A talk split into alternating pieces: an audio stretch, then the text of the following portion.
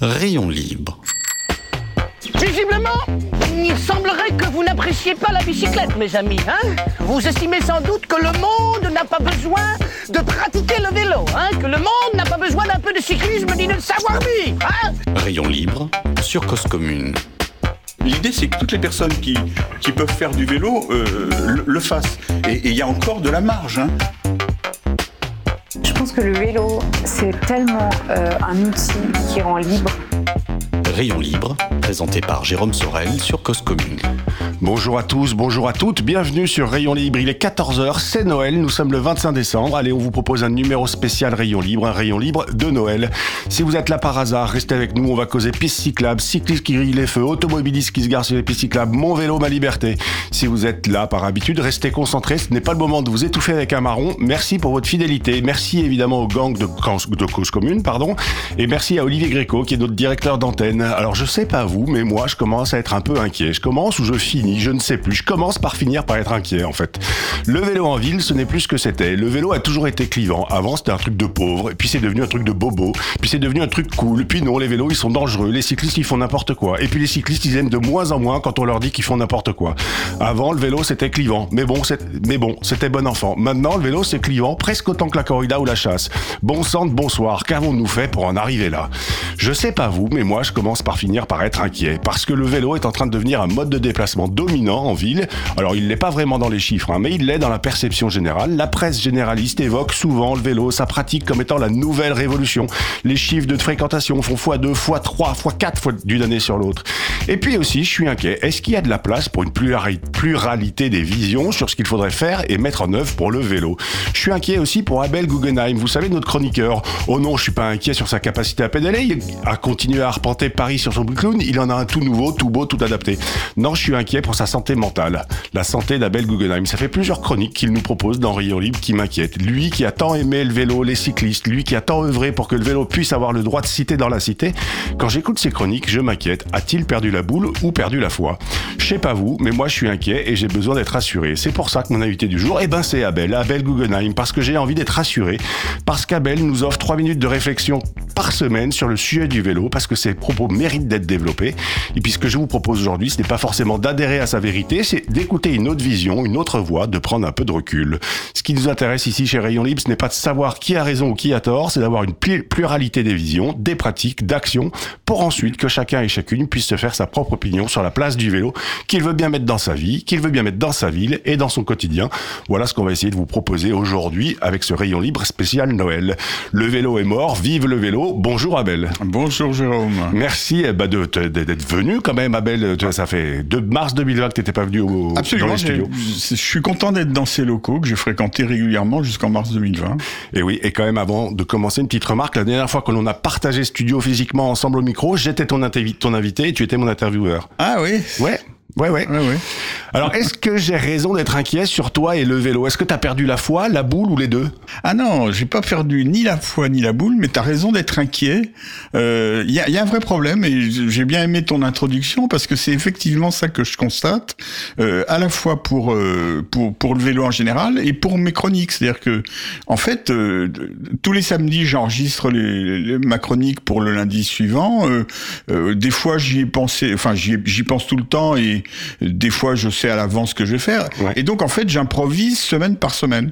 Et quand je quand je, je regarde, puis j'ai mes textes écrits, euh, euh, bah, je vois qu'effectivement je dis plus la même chose qu'il y a quelque temps. Euh, même des fois euh, je suis critique euh, pas vis-à-vis du vélo, mais vis-à-vis des cyclistes, et, des institutions. oui, des, et, et puis mais, c'est clair que mes chroniques ont changé de, de couleur. Euh, ouais. Et alors, est-ce que c'est moi qui ai changé? Euh, Certainement, hein, mais euh, je crois que les choses ont bien changé. Tu l'as dit en quelques mots, et j'aimerais bien qu'on le développe. Eh ben exactement. C'est l'objet. Alors, ce, ce, que je te propose, Abel, aujourd'hui, c'est qu'on va réécouter quelques extraits de tes chroniques. D'accord. Sur lesquels je vais t'inviter à réagir et sur lesquels, d'abord, ça donnera du contexte pour les auditeurs et les auditrices, et puis derrière, ben, ça, c'est l'occasion de développer un peu ce que tu as envie de raconter, ce que tu envie d'essayer de dire.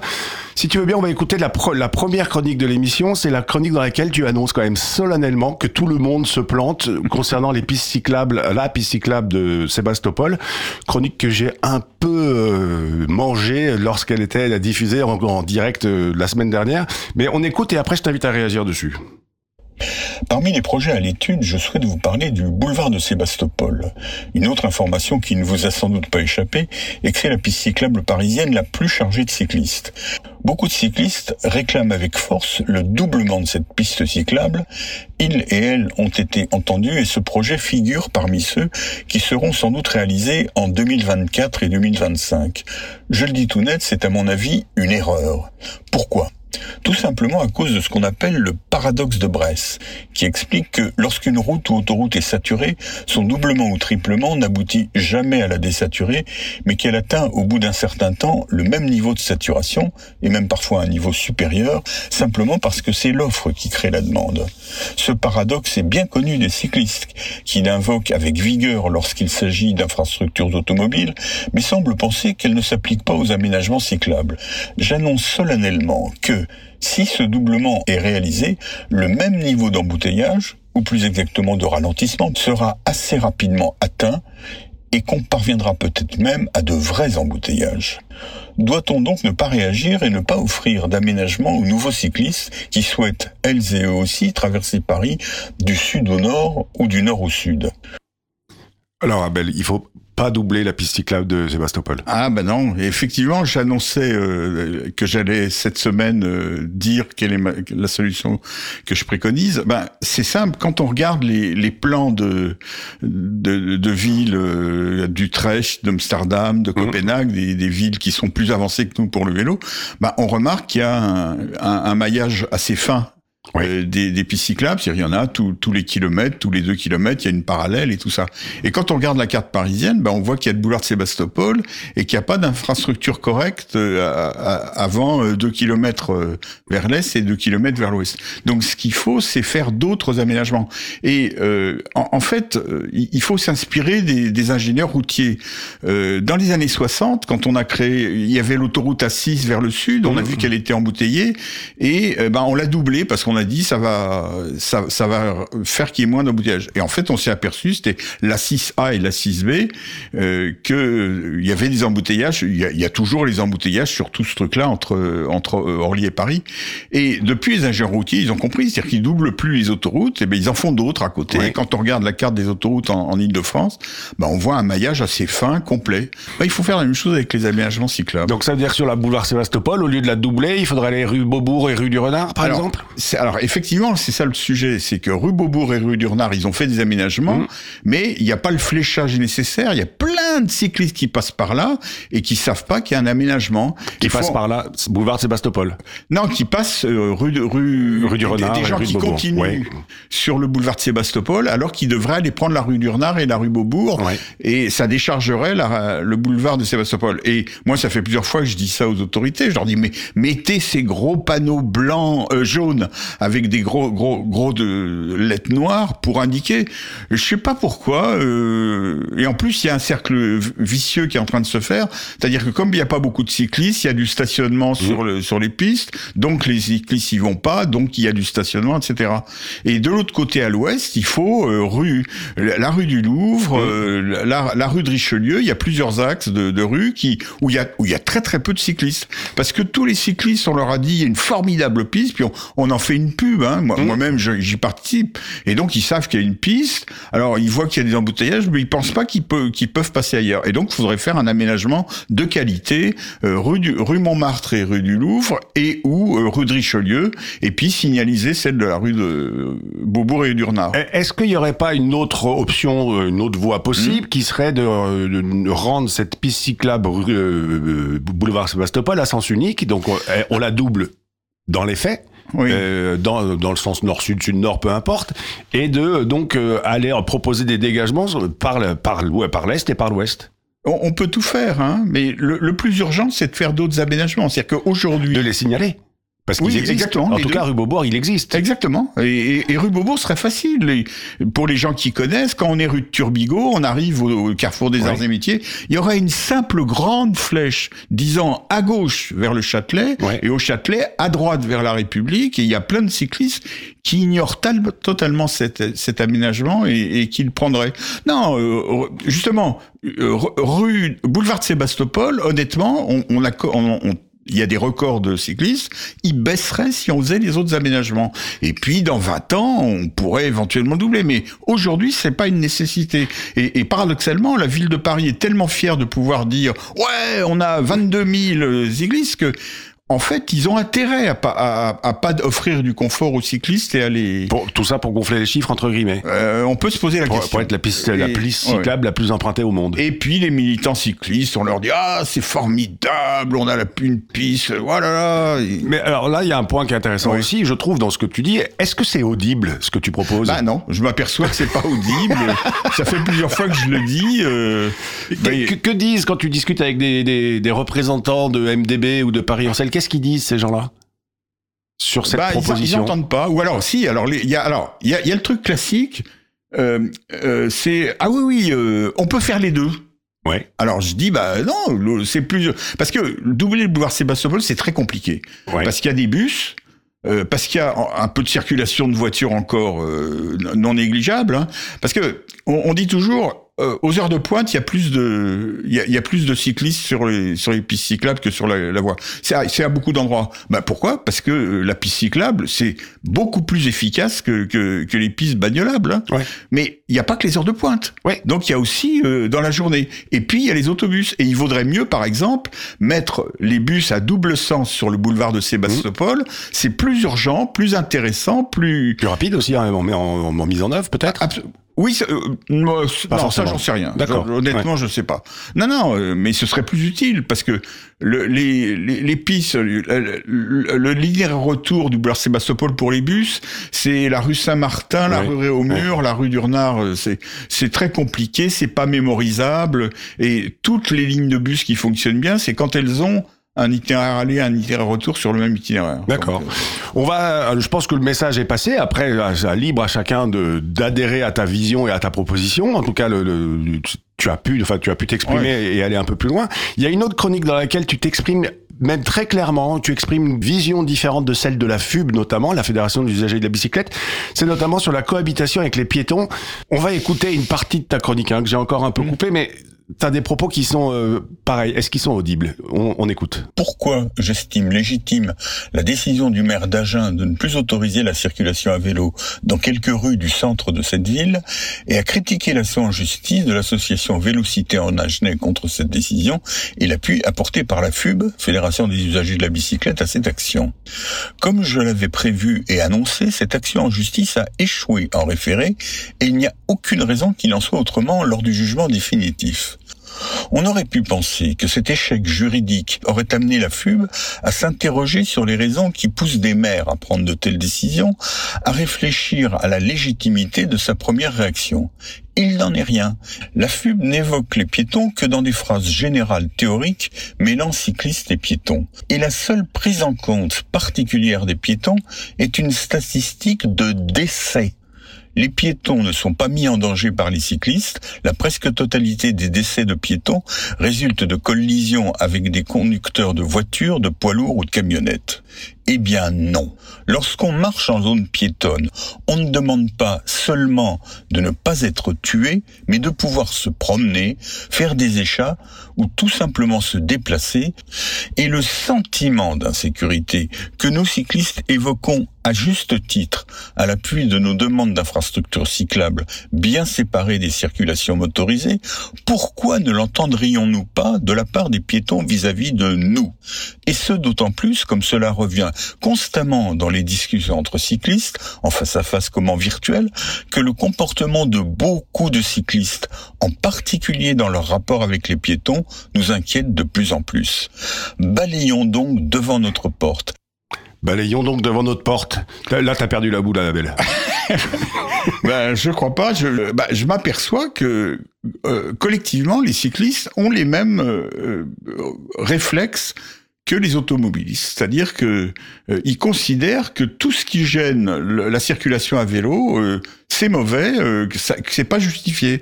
Et euh, de- depuis moi je suis allé à Agen, euh, d'une part j'ai été voir les aménagements en question et j'ai, j'ai, j'ai- je suis allé à une réunion qui avait été organisée par l'association. J'ai essayé de parler, c'était pas facile. J'ai aussi parlé avec la directrice de cabinet du maire d'Agen pour euh, Mmh. pour avoir l'autre l'autre vue. Euh, ils sont pas non plus, ils sont, euh, ils méritent des critiques, hein, parce qu'ils sont pas très portés spontanément sur la sur la discussion avec les associations. Euh, mais alors effectivement, je m'ad- je m'adresse surtout aux cyclistes. Ce que j'arrive pas à comprendre, si tu veux. euh, Quand il y a eu, le- euh, quand on a mis la les voies sur berge Mmh. euh, piétonnes euh, en, en 2016, euh, il y a eu des, des, des, des plaintes des, des, des bagnolards, si tu veux, Mmh. pour dire mais euh, euh, quoi, euh, comment je vais faire pour aller à la gare de Lyon pour prendre un train, ça va Mmh. devenir impossible et tout ça. Et en regardant les textes, en particulier ceux de la FUV, ils développent exactement la même phraséologie avec les mêmes mots mot à mot. Je sais plus si je les citais, mais moi, je, dans, dans les billets que j'ai fait, j'ai fait un billet sur le blog euh, d'Isabelle Ouais. Sens. Euh, je relève, ils prennent quatre, euh, quatre euh, arguments et les quatre arguments sont exactement ceux qui sont pris qu'utilisent d'habitude les, gens qui défendent la bagnole. Et en particulier ça m'a frappé sur le commerce. C'est-à-dire ils disent que le fait que les cyclistes pourront pas plus prendre le boulevard de la République autrement qu'en poussant leur vélo, ça va porter tort au commerce du boulevard de la République à Agen. Alors que c'est un trajet qui fait six minutes à pied et qui peuvent garer leur... euh, ce qu'on demande aux automobilistes, on leur dit, euh, on leur dit pas, vous n'avez pas le droit d'aller dans ces magasins, on leur dit, garez votre voiture. Et ben là, on dit la même chose. Eh. Est-ce que selon toi, euh, là, la FUB, et ça re- rejoint un peu ce que je disais en introduction, tout d'un coup, le vélo devient un, un mode de déplacement dominant, en tout cas dans la perception. Est-ce que selon toi, là, quand ils tiennent ce discours-là, la FUB, c'est euh, on fait de la politique parce que c'est quand même compliqué d'admettre euh, nos torts Je, honnêtement, je sais pas, je suis pas sociologue, Ouais, je suis ouais. pas psychologue. Et t'es hein, pas euh, politique. Hein Et t'es pas politique non plus. Je suis pas politique non plus, effectivement, mais euh, je, je, quand je vois que, que des, des textes écrits ressemblent mot, mot pour mot à d'autres, tu sais, c'est pareil pour le paradoxe de Brest dont je parlais tout à l'heure. Ouais. Les, les gens, quand je leur, je, je leur dis, mais attendez, il se passe la même chose pour les voitures, pour les piétons, pour les, euh, les, les transports en commun, ils me disent toujours cette phrase, tu la connais, c'est c'est pas pareil. C'est-à-dire Ouais. que quand tu dis à, quelque, à quelqu'un, mais tu fais la même chose que quelqu'un, en général, il te dit c'est pas pareil. Ça veut dire non, non, non, euh, ça ressemble, mais c'est pas du tout la même chose, ça n'a rien à voir. Donc, on, on le voit dans, dans tout à fait d'autres Ouais. domaines. Et, et là, c'est comme tu dis, le, le- moi, c'est vrai que ça me fait mal au cœur, parce que c'est des, années que je lutte pour que le, le vélo devienne un mode de déplacement comme les autres, et je vois que malheureusement, il devient un mode de déplacement comme les autres, avec les, Les défauts. les défauts des autres. Ouais. J'ai lancé la musique parce que ça fait déjà 18 minutes. Pas d'agenda cette semaine. Les colloques, séminaires et autres conventions se font rares. Même pas une sélection culturelle. C'est Noël, c'est la trêve des confiseurs. Et puis c'est tout. Vous êtes toujours sur Cause Commune, Rayon Libre, 93.fm. Il doit être à peu près 14h18. À propos d'agenda, bien entendu, n'oubliez pas votre mission. Faire découvrir Rayon Libre à trois potes, copains, copines, clients, fournisseurs. Et tant que vous y êtes, faire découvrir Cause Commune. Avant de reprendre notre conversation avec Abel Guggenheim, tentez d'être inquiet et rassuré. Je vous propose d'écouter cela. Saoko Rosalia, 93.fm, lundi 25 décembre 2023. Tout de suite. Bientôt l'heure de la bûche, Abel. On te voit con Tag bébé? La de Navidad, bébé. Como un pavo real, bebé. La cerilla quemar, bebé. Tu cara, tu mira, bebé. Si te vuelvo a besar, bebé. A ver si sirven de algo. Los caramelos de la boda. Cierra la pámpara. Nada te puede parar. Cierra la pámpara. Nada te puede parar. Y ya, toca el estilo. Toca el estilo. Toca el stylist. Toca el estilo. De la tijera. Y ya, cógela y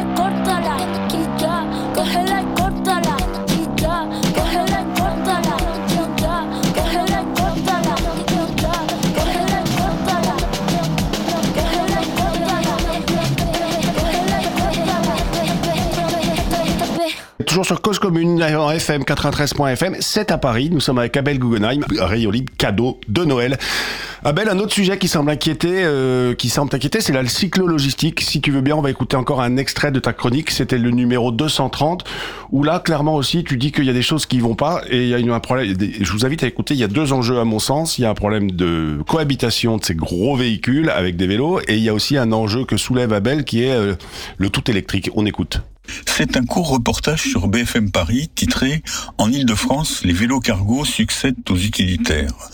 On le voit rouler sur une piste cyclable, on le voit faire une grande courbe sur le trottoir, s'y arrêter. J'observe que le dénommé Pedro a roulé et stationné sur le trottoir, mais juste pour indiquer que ce qui peut être acceptable lorsque cet usage est marginal ne pourra pas le rester s'il se généralise. Mais l'idée semble aujourd'hui bien ancrée que c'est forcément au profit non pas d'un vélo, mais d'un vélo cargo qui bien sûr comporte toujours au moins une assistance électrique. J'observe que la taille du vélo cargo présenté dans ce reportage n'est pas sensiblement moindre que celle d'une petite voiture. Reporter sur les pistes cyclables et parfois dans les zones piétonnes une partie des problèmes venant de la route, est-ce la solution? Parmi ces interventions qui seront désormais effectuées en vélo cargo assistance électrique, combien pourraient être faites à vélo, comme celle filmée pour ce reportage, et même éventuellement, soyons fous, sans assistance électrique? La question ne semble pas devoir être posée. Et pourtant, tu la poses. Abel, la cyclologistique, je pense qu'il y a un vrai sujet. Quelle est ta, ta, préconisation sur une cohabitation cycliste, euh, commuteur, on va dire, et livreur et livreuse? Alors, je vais te décevoir parce que je je vais, pas donner de préconisation parce que pour moi c'est vraiment une question. Je souhaite simplement poser la question pour que pour qu'on réfléchisse et qu'on trouve des solutions. En gros, si tu veux, on a réussi à convaincre et beaucoup plus rapidement que ce qui était prévisible tout un tas de gens que c'était idiot d'utiliser des camionnettes euh, pour livrer de, de trucs. Bon, et euh, très rapidement, les gens ont compris. En plus, on leur a mis des interdictions, faut dire aussi les, les Ouais, choses. Hein, oui, mais, euh, mais ils ont compris que c'était idiot, que ça coûtait moins cher, que c'était plus facile et tout ça. Alors, c'est très bien, mais euh, ça va tellement vite que euh, on, on- on va arriver demain, et c'est déjà le cas sur certaines pistes cyclables, par exemple, euh, on, on va arriver à des embouteillages de vélos cargo sur les pistes cyclables. Alors, qu'est-ce qu'on aura gagné? Alors, évidemment, on, ah, on- peut restreindre la- le domaine routier et agrandir le domaine vélo, mais euh, il faut le faire à la bonne vitesse et tout ça. Et puis, il y a le problème des, des dont on parlait au sujet d'Agen, euh, du, du fait que ces véhicules sont admis dans les zones piétonnes où, où ils posent de vrais problèmes aux piétons. Donc, ils posent des problèmes aux cyclistes sur les pistes cyclables. Et moi, qui suis un cycliste vieillissant, euh, ça m'arrive maintenant de plus en plus d'être euh, effrayé par le comportement de certains cyclistes. C'est ce Certains cyclistes ou certains livreurs Ou les eh ben, deux certains livreurs justement, c'est, je sais pas, c'est, une anecdote que je dis souvent, je l'ai peut-être déjà dit sur sur Rayon Libre. Quand tu vois un, un policier à vélo, tu te dis pas c'est un cycliste qui fait de la police, tu te dis Ouais. c'est un flic qui a un vélo. Ouais. Et quand tu vois un livreur à vélo, tu te dis quand même c'est un cycliste. Il... Eh ben non, c'est pas un cycliste, c'est un livreur. Ouais. Et euh, il, il est, il a des contraintes de livrer de temps, il a des, il a un comportement, il a une, une, Eh, Est-ce que, euh, alors, ce qui est sûr, c'est que la cyclo-logistique, pour qu'elle se développe, faut pas mettre, leur mettre de bâton dans leur roue Ah, voilà. pour l'instant. Donc, euh, a priori, euh, si on commence à leur mettre une prune parce qu'ils se garent sur le trottoir, ça va être compliqué. Ouais. Mais est-ce qu'il y aurait pas, par exemple, une voie qui serait de dire les pistes cyclables, c'est euh, en fait dès qu'on est professionnel et, dès qu'on est professionnel et qu'on est rémunéré pour euh, travailler, et pour se déplacer dans la ville, alors on est sur la route. Oui, c'est une, des solutions. Hein. euh. Et d'ailleurs, je pense qu'il y a un certain nombre de, de, de, de, de mecs en vélo cargo qui le font. Hein. C'est Ouais. évident.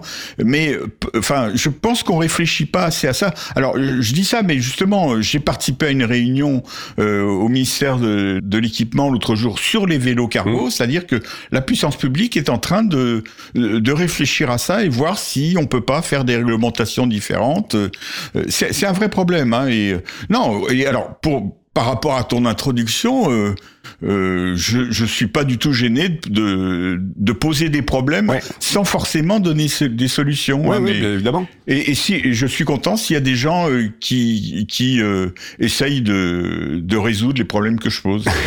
voilà. Tu- tu sur poses ton truc, là. Sur l'électricité, ben euh, c'est une direction. Il faut pas que ce soit tout électrique, quoi. C'est- Ouais, ouais, ouais, et puis on va pas développer plus que ça, mais on l'a compris, en fait, il y a, y a une, parce qu'il a 25, euh, mais on a compris, en gros, tu, trouves que on- le tout électrique a ses limites et qu'à un moment donné, peut-être que euh, ouais, euh, se déplacer avec un vélo qui n'est pas électrique, ça doit être envisageable et ça doit être promu aussi. Oui, c'est ça. Il y, a de- il y a quand même beaucoup plus, beaucoup, un certain nombre de gens qui n'envisagent pas de faire autre chose que l'électrique parce qu'on on leur présente ça comme obligatoire, comme évident, et qu'il y a tout un tas de gens qui pourraient très bien se faire du don électrique. Ouais. Abel, on va arriver à la fin de l'émission. Alors j'ai écouté évidemment toutes tes chroniques de 2023 et pour cause, j'ai pas eu besoin quand même de chercher trop longtemps. Tu as souvent des chroniques qui sont moins négatives, moins critiques et Ouais. même qui sont assez enchanteresses sur la magie du vélo en ville. On va écouter une dernière chronique et la question que j'ai envie de te poser après, c'est finalement pourquoi selon toi l'usage du vélo continue à croître? Mais qu'est-ce qui manque aujourd'hui pour qu'une ville comme Paris puisse avoir une part modale vélo comparable à Copenhague ou Amsterdam ou même Strasbourg? Mais on va écouter d'abord ta chronique où tu dis que le vélo c'est super. Je vais juste vous parler du rapport entre le temps qu'il fait et la circulation à vélo. Le nombre de cyclistes croît effectivement avec le beau temps et décroît avec le mauvais temps, mais ces variations sont nettement moins importantes que ce que certains semblent croire, persuadés que les cyclistes ne se déplacent que pour se promener lorsque le temps est agréable, comme on va à la piscine en plein air ou en terrasse au restaurant plutôt quand il fait beau. Mais le vélo en ville est surtout un mode de déplacement, le nombre de cyclistes nettement plus important en semaine que le week-end le prouve. Il est probable que les records de fréquentation actuellement constatés sur les aménagements cyclables parisiens soient suivis de baisse. Ce n'est pas anormal. Une part des personnes qui se mettent au vélo ne continuent pas lors de leur premier hiver. Mais cet arrêt la première année est souvent le seul, car le vélo est une drogue dure. Quand on en a goûté les bénéfices, on a du mal à l'abandonner. Qu'est-ce qui donc est comparable? Qu'est-ce qu'il faudrait faire dans une ville comme Paris pour euh, augmenter encore la part modale du vélo? Ah ben, je- alors, tu, tu me poses des questions difficiles. Hein, euh. Ah ben je suis pas là pour non plus te servir de la soupe, Abel. non, je veux dire, une partie de ce qu'on fait, c'est bien. Hein, C'est-à-dire euh, euh, faire des aménagements cyclables en quantité, c'est très important. Euh, je, pense que parfois, on devrait penser plus à la quantité qu'à la qualité.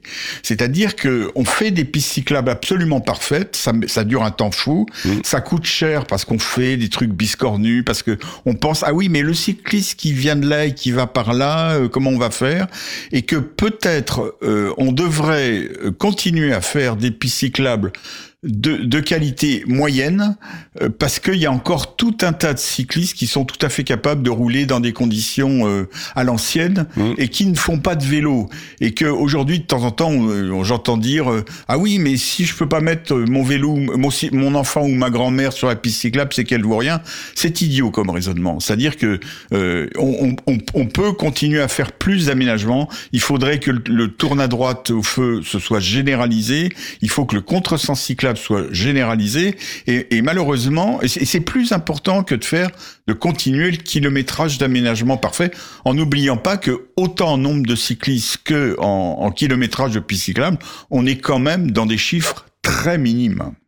Mais après, le truc, c'est que en tenant ce propos-là, tu deviens un peu exclusif. C'est-à-dire que les pistes cyclables qui sont pas super, elles sont euh, pas bien. euh, Tout le monde ne peut pas se mettre dessus. Oui, mais euh, actuellement, euh, les, les- quand, quand on voit une photo d'enfant sur une piste cyclable à Paris, euh, C'est souvent le week-end. Hein C'est souvent le week-end. Oui, et puis c'est surtout, euh, c'est très très peu, c'est le papa qui met, qui met une, une photo de son enfant euh, sur une des rares pistes cyclables parisiennes, et donc il pourra pas faire autre chose que le euh, que, que le Que les quelques mètres qu'on lui a proposés. Voilà exactement.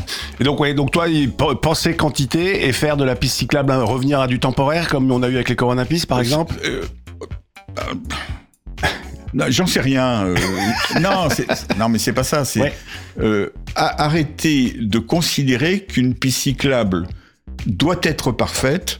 Les aménagements de type bande cyclable, euh, les non-aménagements comme les, le fait de pouvoir passer dans un couloir de bus, c'est des choses qui comptent. Et dire, euh, comme le font un certain nombre de- d'associatifs, de, de considérer que tout ce qui est pas parfait c'est nul, bah c'est pas une bonne idée parce qu'il faut mettre euh, plus de monde sur des vélos et un peu partout, pas uniquement justement. Ça, on revient à l'histoire du boulevard de Sébastopol.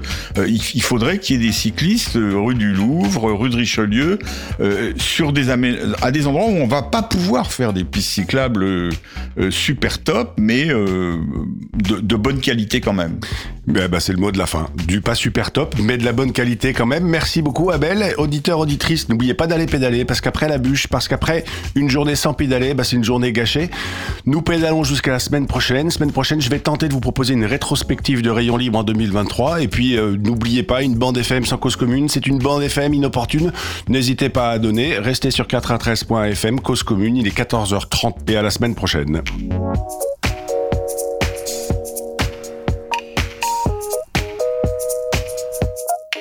Rayon libre